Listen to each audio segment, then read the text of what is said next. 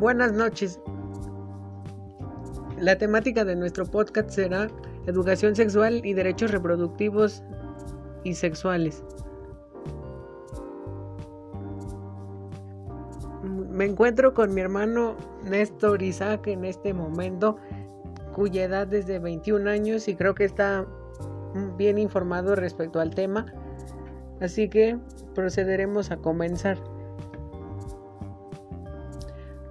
Como primero que nada, están la educación sexual. ¿Qué me puedes decir acerca de la educación sexual? Bueno, eh, buenas noches, primero que nada.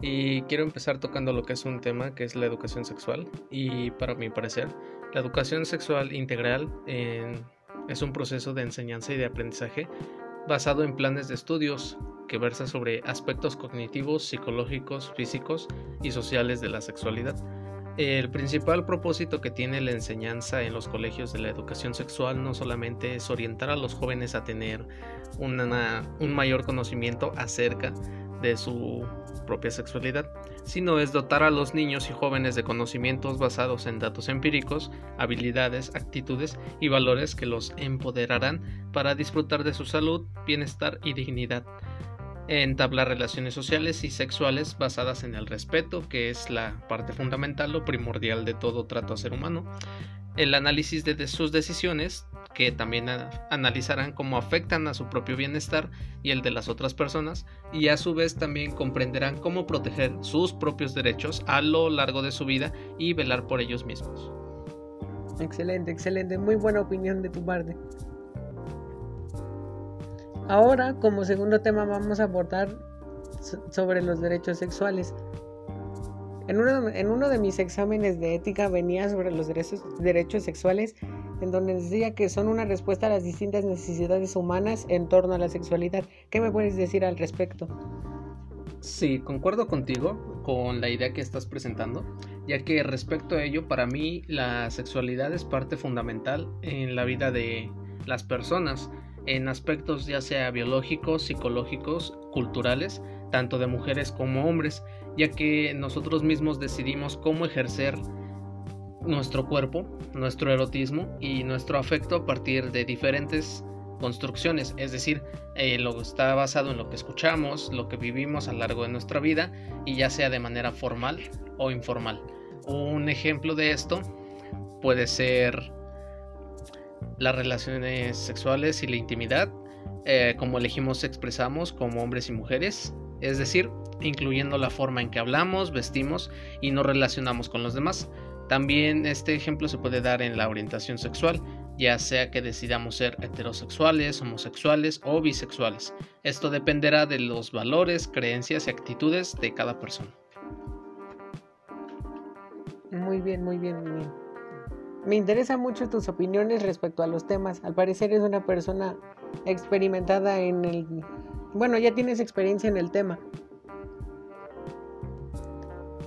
Partiendo de este punto, mm, los...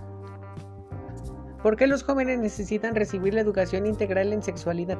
Hay muchos de mis compañeros que tienen entre 15 y 16 años que por lo general en esas edades terminan con embarazos no deseados y lo general eso implica de que no tengan un futuro estable para que puedan terminar su carrera. ¿Qué me puedes decir al respecto? Eh, es correcto, comparto tu opinión acerca de lo que es el contexto en embarazos a temprana edad. Más que nada yo siento que es la falta de información o de comunicación que existe entre los padres de familia y la persona, en este caso su hijo o hija, ya que pues esa parte influye mucho en su educación, ya que al no haber esa comunicación, pues no pueden, se podría decir, no pueden tener información adecuada a la hora de tomar sus decisiones en cuanto a su sexualidad. Es decir, la información confusa y contradictoria sobre relaciones y el sexo a medida que hacen la transición de la niñez a la edad adulta.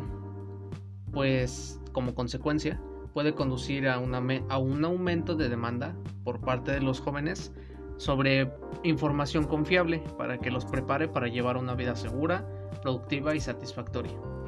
De hecho, sí, estaba, eh, estaba yo informado acerca del tema y había un ejemplo en donde decía que una pareja estaba a punto de iniciar su vida sexual, pero iba a ir a tenía que pedir ayuda en el centro de salud para saber si la podían iniciar y con los medidos, las medidas necesarias para evitar que complicaciones en su futuro. ¿Crees que esto sea recomendable para que los jóvenes de hoy en día puedan tener un futuro mejor? Claro que sí, estoy totalmente de acuerdo ya que todos contamos con derechos sexuales para adolescentes y jóvenes. De hecho, te voy a mencionar algunos que a lo personal considero los tres más importantes y sería decidir sobre mi cuerpo y mi sexualidad, ejercer y disfrutar mi sexualidad y decidir con quién o quién es mi relación. Esto también conlleva lo que es el respeto a mi privacidad e intimidad. De acuerdo, pues muchas gracias por toda tu atención en cuanto al podcast. De veras te agradezco que hayas podido estarme informando más sobre el tema, porque con ciertos aspectos que yo no conocía, tú ya me los acabas de aclarar mejor. Claro que sí, mi estimado, desde luego no hay ningún problema y aquí estamos para lo que se ofrezca. Muchas gracias. Hasta luego. Hasta luego.